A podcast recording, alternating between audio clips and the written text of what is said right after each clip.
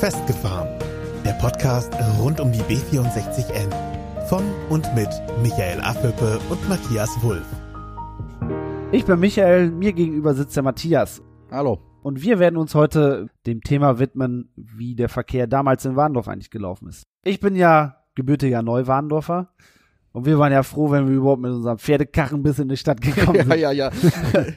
Das heißt, für mich ist dieses Thema eher eine Randerscheinung gewesen damals, als ich klein gewesen bin. Bist du denn als Kind überhaupt mal in der Stadt gewesen? Ja, schon das ein oder andere Mal Zum Arztbesuch. im Kaufhaus Meier war ich damals. Kaufhaus Meier. ja, ja. Das gab's auch mal, ne? Das gab's auch mal. Geil, da gab's auch so eine Spielwarenabteilung oben. Lange ist her. Ja, das war auch das Einzige, was ich da kannte. Aber nun gut, wir werden, äh, wie versprochen, über, über ähm, den Verkehr in Warndorf reden. Von, ich sag mal, im Jahr 1980, ungefähr so in dem Rahmen. Ja, von viel mehr kann ich auch nicht erzählen, denn Baujahr 79, von 1980, da weiß ich noch nicht ganz viel von, aber woran ich mich erinnern kann, und da muss ich vielleicht etwas, etwas mehr erzählen zu, wo ich überhaupt groß geworden bin. Du bist in Neuwarndorf, mitten auf dem platten Land groß geworden und ich würde mich als Warndorfer als Stadtkind bezeichnen. Ich bin also wirklich mitten in der Innenstadt groß geworden, in der Nähe des, des Hots war mein Elternhaus und äh, ich habe da, glaube ich, boah, wie lange habe ich da gewohnt? In der Innenstadt, bis ich 25 war.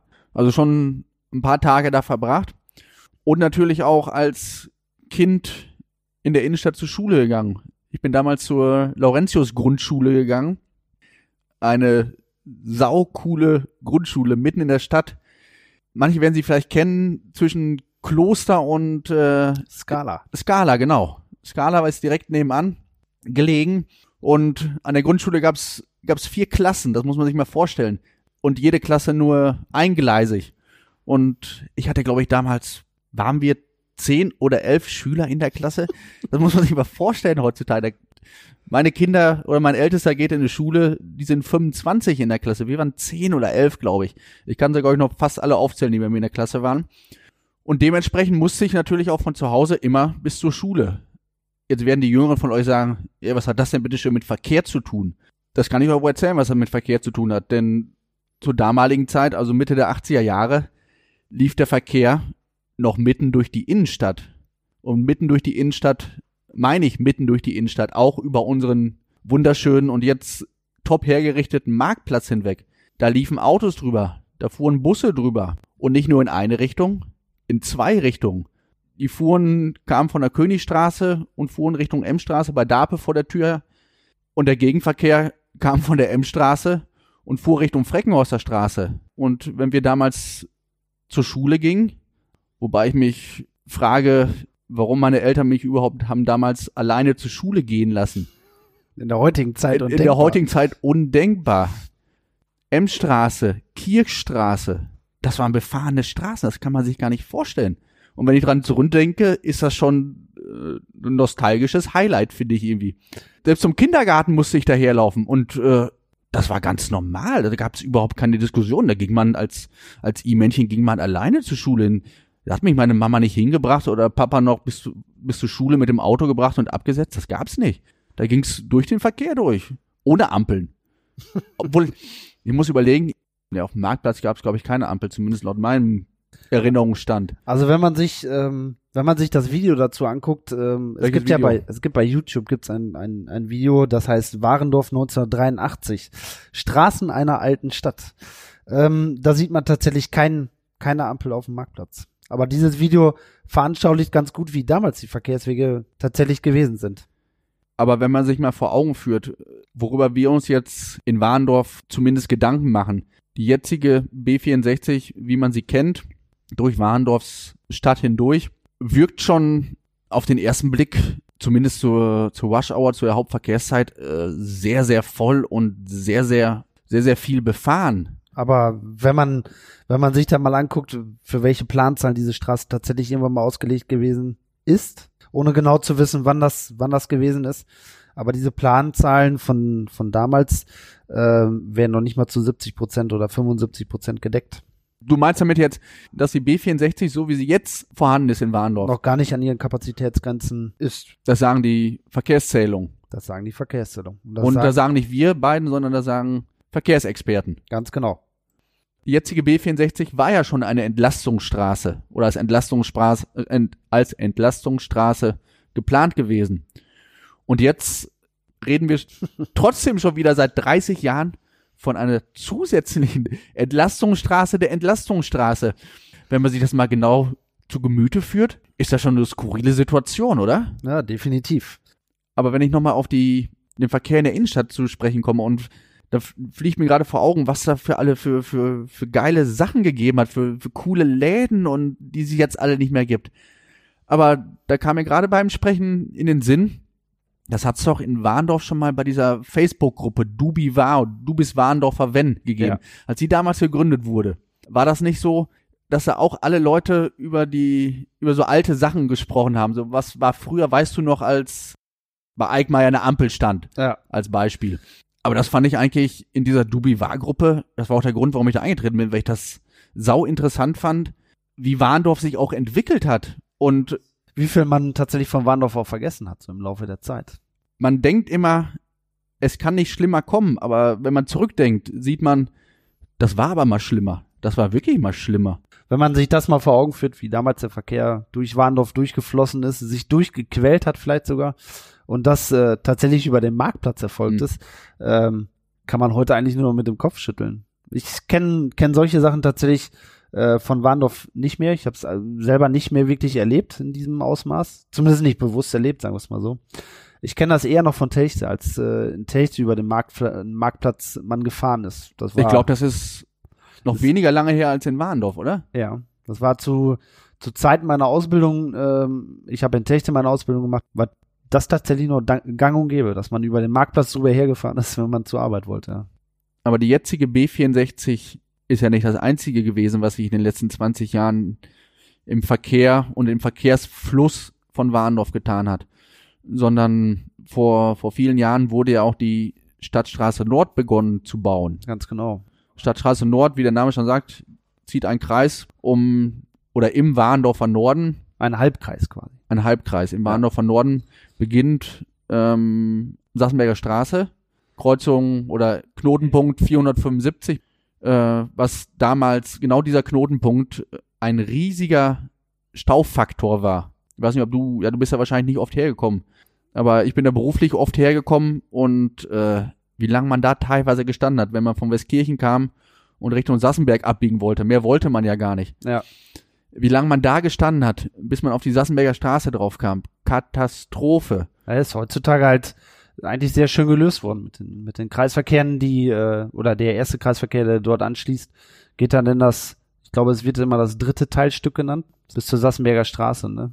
Aber gerade dieser, dieses Stauzentrum da an der Sassenberger Straße, B475 Knotenpunkt, ähm, ist durch den Kreisverkehr natürlich dermaßen entlastet worden, dass Stau an diesem Punkt mittlerweile relativ selten geworden ist. Ich will nicht ausschließen, dass auch mal wieder sich ein paar Autos stauen und ein paar LKWs, aber das, was da damals stattgefunden hat, wo die Autoschlangen und LKW-Schlangen bis über die Ems hinweg standen, Ja. Das und man da schon wusste, jetzt stehe ich erst wieder 20 Minuten, Ja. bis ich weiterkomme. Das ist, das ist toll gelöst worden, meiner Meinung nach. Und auch die weiteren Anschlusspunkte an diese Stadtstraße Nord im Krankenhausbereich mit einem separaten Kreisverkehr, im Bereich der Langen Wiese oder Langen Wieske mit einem Kreisverkehr und dann an der Dr. Rauerlee. Dr. Rauerlee. Also Und da geht's ja weiter letztendlich bis hinten an die Milter Straße. Und da kommen wir eigentlich schon zum größten Knackpunkt dieser Straße. Und zwar, da ist immer noch ein Anschluss frei. sie ist zwar angefangen worden, die Straße, aber leider jetzt, boah, wie lange ist das her, dass, dass es bis dahin fertig ist? Man nennt sie auch die Unvollendete. so nennst du sie jetzt. Aber sie ist ja wirklich unvollendet seit zehn Jahren. ja, ach, auch schon länger. Da, da reden wir tatsächlich schon über einen längeren Zeitraum als zehn Jahre. Das war ja auch un immer unser Bestreben, dass diese Unvollkommenheit endlich beseitigt wird. Wenn wir jetzt von uns reden, dann reden wir natürlich von der Bürgerinitiative, äh, die da ähm, sehr großen Einfluss drauf hatte und auch immer sehr großen Druck auf die Kommunalpolitik hier vor Ort ausgeübt hat. Aber dieser Druck hat über Jahre hinweg äh, keinen spürbaren Erfolg gebracht. Nein. Man hat es gekonnt ignoriert, sagen wir es mal so. So könnte man es bezeichnen. Die Meinungen gehen auseinander zu den Ursachen für diesen Stillstand im Fortschreiten der Straße, aber Fakt ist, sie wurde nicht vollendet. Ganz genau. Und diesen Fakt können wir auch nicht wegdiskutieren.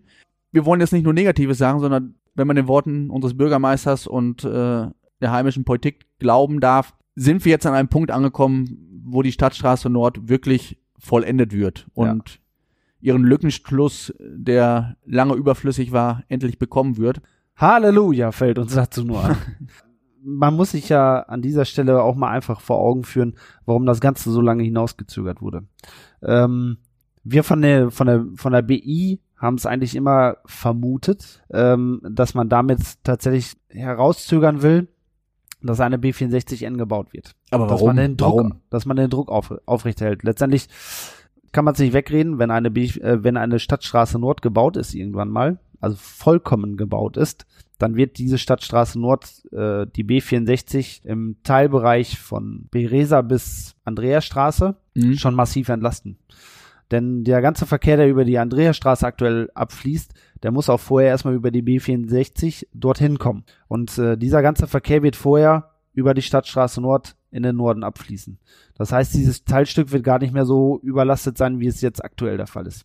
Das ist eine Tatsache, das wird so passieren, das haben die äh, Straßenplaner letztendlich auch so Du meinst mit Tatsache, meinst du die, die Entlastung der jetzigen Ja. B64, wie sie durch Warndorf läuft? Ganz genau. Und ähm, wenn man sich das mal vor Augen führt, dann äh, kann man natürlich den Schluss ziehen, dass das natürlich für eine B64, für die Diskussion einer B64N und für die Grundlage einer Planung zur B64N eher Gift ist.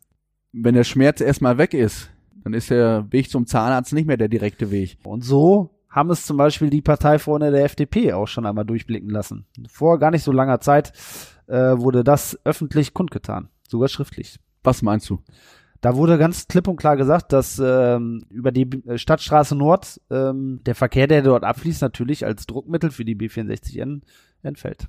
Ja, unglaublich aber wahr, aber solche Geschichten wurden dann im Nachhinein dann äh, bestätigt. Und das ist eigentlich das, was, was uns auch in manchen Momenten schon sehr wütend macht. Weil Damit ist die, die Stadtstraße Nord eigentlich äh, das Druckmittel, um die Argumentation der B64N aufrechterhalten zu können. Ja. Oder gewesen. gewesen. Ja. Ja, wenn die Stadtstraße Nord fertig ist, fällt dieses Argument, äh, wir brauchen eine Entlastung für die B64, fällt natürlich weg. Weil letztendlich der, der erste Bereich vorne, von Beresa bis zur Andreasstraße, Von Töchte kommt. der ähm, am stärksten befahrene Bereich der B64 ist. Und das haben auch die Verkehrszählungen, auch die Simulationen gezeigt, die äh, vor ein paar Jahren erstellt wurden. Wenn dieser, wenn dieses Teilstück entzerrt wird, wird der Verkehr ganz anders fließen auf der B64. Ja, unser Ziel. Definitiv unser Ja. Wenn man jetzt diesen Gedankengang einer Stadtstraße Nord einfach mal weiterspinnt und wir gehen jetzt mal davon aus, dass in drei Jahren, und da soll es ja ungefähr soweit sein, 2021, 2022, soll die ähm, Stadtstraße Nord vollendet sein. Verliert sie auch meinen Namen. Wenn man den Gedanken dann mal weiterspinnt und man sagt, äh, wir konzentrieren uns nicht nur auf eine, eine Stadtstraße Nord, sondern wir bauen zum Beispiel eine Wasserstraße auf der anderen Seite der Stadt letztendlich aus, dann würde tatsächlich auch ein Schuh daraus werden. Du meinst alternativ zur B64N-Planung einen, ich sag's mal in Anführungsstrichen, südlichen Halbring oder Viertelring. Viertelring um Warndorf ziehen in einer kleineren Dimension, ebenfalls durch Anbindung mit Kreisverkehren, wie es an der Stadtstraße Nord ja ganz gut funktioniert hat. Und dann mit Anbindung nicht nur von Warndorf, sondern halt auch direkt mit Freckenhaus zum Beispiel. Aber das ist vielleicht ein Thema, das heute vielleicht schon zu ausschweifend ist. Ich, Da sollten wir nochmal eine extra Episode, glaube ich, von machen. da werden wir noch mal ein bisschen tiefer eintauchen, weil das ist für uns eine Alternative in Warndorf, die nicht so gerne diskutiert wird, ähm, die für uns aber durchaus eine Alternative darstellt. Zumindest sollte man drüber nachdenken. Und auch mal wirklich drüber nachdenken wollen und nicht festgefahren an seiner alten Struktur fest, äh, Stellung festhalten. Michael, ich denke, damit haben wir das, was wir eigentlich jetzt in dieser Folge bequatschen wollten, haben wir erwähnt, haben wir kundgetan. Und jetzt wollen wir eben noch einen kurzen Ausblick auf die, auf die nächste Folge geben, damit ihr auch wisst, worauf ihr euch freuen könnt. In der nächsten Folge wollen wir euch einen kleinen Einblick geben in die Chronologie der B64N-Planung. Wann ist es angefangen? Seit wann spricht man davon? Wie waren die Anfangsgedanken? Um all diese Dinge geht es in unserer nächsten Folge. Und in dem Sinne wünsche ich euch noch äh, einen angenehmen Resttag. Bleibt gesund. Und munter. Bis demnächst. Das war's für heute von Michael und Matthias. Mehr über die beiden erfahrt ihr bei Facebook und Instagram. Abonniert den Podcast, teilt ihn und nehmt Kontakt mit ihnen auf, denn die Jungs wollen wissen, was euch beschäftigt. Einfach über Facebook, Instagram oder per Mail an festgefahren-b64n@web.de.